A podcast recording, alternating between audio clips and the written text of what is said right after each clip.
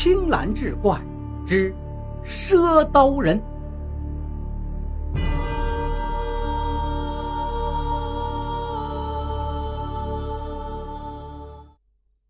他爹，快醒醒，快起来！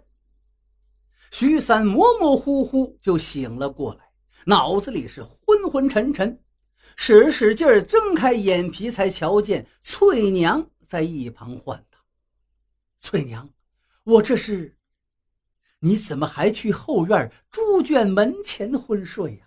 今早喂猪的伙计瞧见了，才把你抬过来，手里还握着剔骨刀，你也不怕伤着自己？”徐三一听，猛地惊起，赶紧展开手掌，那条半寸长的刀口赫然在目，那可不是梦啊！翠娘，翠娘，徐朗去哪儿了？他在哪儿呢？赊刀人说的对呀，那孽畜成精了。他跟着伙计去瞧那老猪了。一向果敢的翠娘这时也乱了方寸，瘫软在地。徐三顾不上扶他。三步并作两步，扑到橱柜里，取了那把赊刀人的宝刀，便朝后院奔去。一进后院，就瞧见儿子正愣怔怔的要往猪圈里走。那个幽闭的屋子，此刻竟然开着门，伙计也不见了踪影。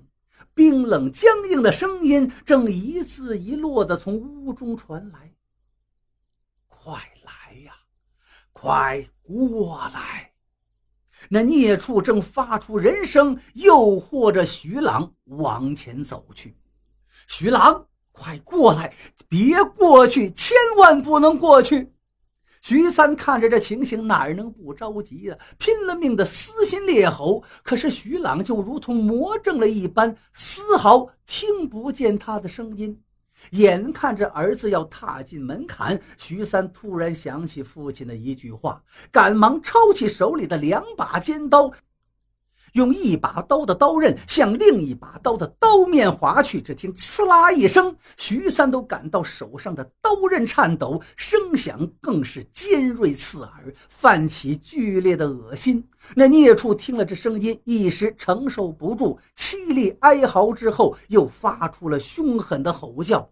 徐朗这才一下子回过神来，瞧见眼前的公猪满目狰狞，吓得孩子撤回了脚步，没站稳，跌倒在地，哇哇大哭起来。徐三一看此法有效啊，便一边两手不停地磨刀，一边快速地奔向儿子。那孽畜知道计划落空了，又听见这磨刀声实在难挨，他恼羞成怒，竟要奋力跳出猪圈，露出满口獠牙，朝徐朗咬去。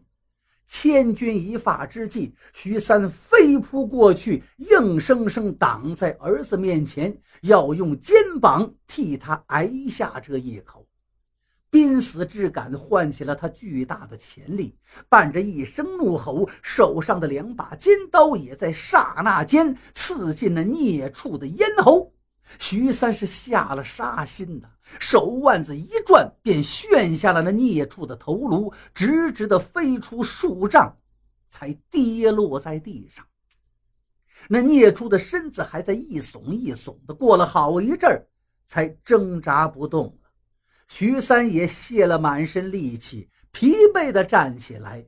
徐朗受了惊吓，正扑到他怀里大哭。哪知道这后院祸事刚平，前院又出妖了。不知从哪儿窜来一头疯狗，口吐咸水，趁人不备，从那栅栏缝里钻进猪圈。闯进去后，便朝母猪乱咬一通。受惊的母猪在圈中四散逃窜，有那躲闪不及的，不是被疯狗咬伤，就是被踩踏致死。而那被疯狗咬伤的母猪，像是发了癔症，暴躁如雷，口吐涎沫，不一会儿便四肢抽搐，僵硬如尸。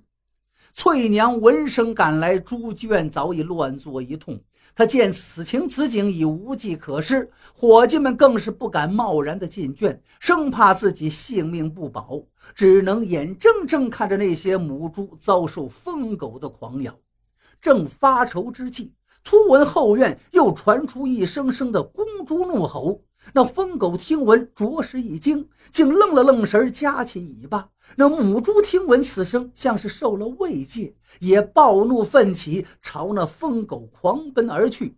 疯狗一时躲闪不及，被狠狠卷落在母猪脚下，不一会儿便被踩踏的血肉模糊。见那疯狗已死，母猪也渐渐平静下来。只是这一遭，偌大的猪圈只剩下几只母猪幸存了。等徐三赶来，看到此情此景，终于明白了赊刀人的话：“猪善人言，野犬作祸，母猪将乱。”如今是一一应验了。徐三怀里抱着小儿，愣了愣神。倒是翠娘很快便调整过来。有条不紊地指挥着伙计们检查了圈猪的伤势，就地架起柴草，把病猪、死猪一并烧毁。徐三看着这几头幸存的母猪，是欲哭无泪呀，只能一遍一遍抚摸着怀里儿子的头发。翠娘看出了他的心思，安慰他道：“他早就料想赊刀人的谶言定会应验，暗中转移了一批待产的母猪到别院。”这一遭并未毁了家业，他也加固了围墙，可是却疏忽了栅栏。万没想到，那疯狗竟然骨瘦如柴，能够从栅栏钻入。现在想起，那疯狗定是患了狂犬之意，若是伤到了人员，后果不堪设想。又过了月余，赊刀人果然应期而至。徐三不敢怠慢。准备上好酒菜，又是奉上丰厚的酬金，但是赊刀人仍旧戴个斗笠，看不清面目，谢绝了他的好意，只说要去猪圈一看。徐三不明所以，只能恭恭敬敬带路。只见那人一个翻身跳进猪圈，待出来之时，怀中多了一只小猪崽，身上长着黑毛，实属另类。这个。便是报酬。那人说完，头也不回就离去了，只留徐三站在原地，是呆若木鸡。